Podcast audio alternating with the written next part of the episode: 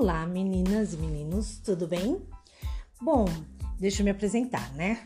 Meu nome é Kátia, eu tenho 51 anos e o que nós vamos conversar nesse nosso canalzinho aqui? Vamos falar sobre a rotina de uma mulher de 50, vamos falar sobre beleza, vamos falar sobre tratamentos, transições capilares, roupas, bate-papo com cinquentonas, quarentonas, trintonas, por que não, né? E com meninos também. Vamos lá, os meninos também podem participar. Vai ser um grande prazer falar. E o que vocês acham, né, das cinquentonas? Poxa, é sempre bom ouvir. Bom, hoje eu quero começar a falar um pouquinho é, sobre minhas experiências e algumas coisas que eu tenho vivenciado, tá? É, eu vou falar sobre a transição capilar. Eu hoje sou grisalha, amando meu grisalho, mas foi um caminho bem difícil de chegar nessa trajetória. Então, é, como eu comecei, isso é bem, bem importante. Se você está pensando é, em começar a ser grisalha, vamos lá. Eu ouço muito gente falando: ah, mas eu tenho cabelo castanho, escuro, não dá. Ah, mas ah, eu passo é, tintura há 50 anos. Então vamos mudar essa rotina, gente. Vamos começar a né, implementar aí uma rotina legal de, de tratamentos e como você começa a, a sua transição. Eu vou passar a minha experiência para vocês, tá? Eu, aos 40 anos, decidi que queria ser grisalha. Eu tenho cabelos brancos desde os meus 15 anos, eu já tinha mechas aí brancas. A partir daí, eu comecei a, a, a, querer, né? Com, com 40 anos, eu comecei a querer ter cabelos brancos. Eu falei, não, já cansei de tanta coloração e aquela coisa colore, colore, colore. A cada 15 dias tem que colorir porque os brancos aparecem. Enfim.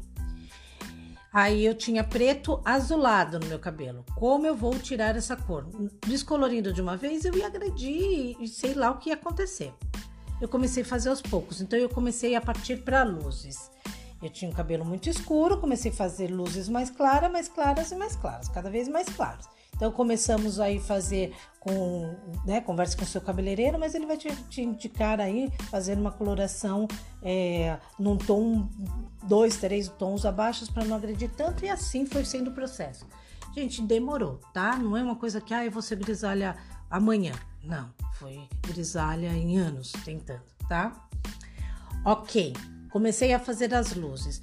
Depois a gente foi clareando cada vez mais e mais esse, essas luzes para que elas chegassem numa tonalidade agradável aí, que já desse aí para para começar a ver os meus grisalhos no fundo sem que eu tivesse aquela perturbação de ah, meu cabelo tá crescendo, tá parecendo grisalho.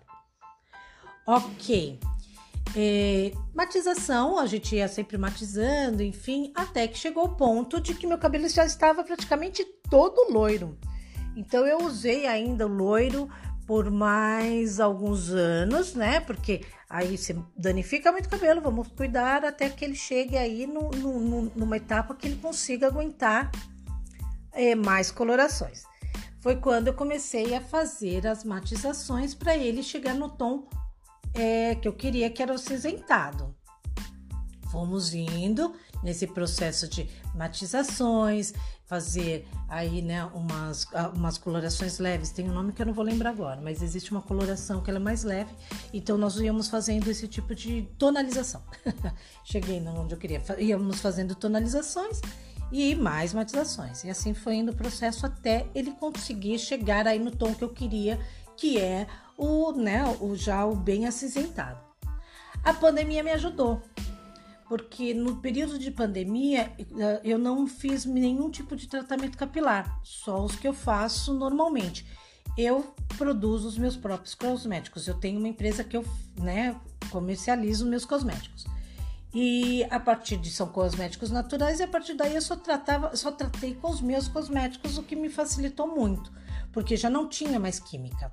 Meu cabelo deixou de usar fazer, né? Eu deixei de fazer processos químicos durante um longo período, então automaticamente meu cabelo acabou se nutrindo muito, se hidratando de uma forma muito saudável. E aí o que que acontece? Eu já tenho um cabelo saudável. Ele é um cabelo que já está grisalho, ele está 99% grisalho. Eu tenho ainda um pouquinho da coloração antiga, que, né, que eu tô cortando aos poucos até não ter mais nada, mas hoje ele é grisalho. Nossa, mas dá trabalho cuidar de um grisalho? Muito, tá? Não se iludam que achando que ah, acabou, vou ficar cabelinho branco, lindo, bonito. Não, aquele cabelo branco, lindo, bonito que você vê na novela, ele requer muito, muito atendimento, muito trabalho porque o cabelo ele tende a ficar ou amarelo ou verde. Geralmente ele vai ficar verde. Então aí o que, que a gente tem que fazer nesses períodos é realmente tratar cada vez mais e cuidar para que ele fique é, no tom que a gente deseja. Matização é um caminho certo, tá? Eu vou falar para você nos próximos episódios como que eu matizo o meu cabelo, de que forma, como eu produzo os meus produtos, de como eu vou fazendo isso. Um, um toque sempre bom, bom falar o cabelo precisa ter cuidados especiais. Então não adianta querer fazer tudo dentro de casa. Impossível, tá? Você precisa da ajuda de um profissional. Então, esse cabeleireiro, converse com seu cabeleireiro, comece a fazer a transição aos poucos. Nada é de um dia para o outro, então você vai se adaptando. Então, comece com umas cores que você acha que vai ser legal para o seu cabelo, converse com o cabeleireiro sobre isso. Se você tem um cabelo muito escuro, para jogar logo um direto um clarão, vai ser horrível, você nem você vai se acostumar. Vai fazendo a transição que você vai começar a gostar mais, você vai amar mais. Esse é só um ponto que a gente vai conversar sobre os nossos assuntos aqui. Vou falar no próximo episódio sobre como a gente vai cuidar desse cabelo, de que forma a gente vai cuidar, para depois a gente bater outros papos.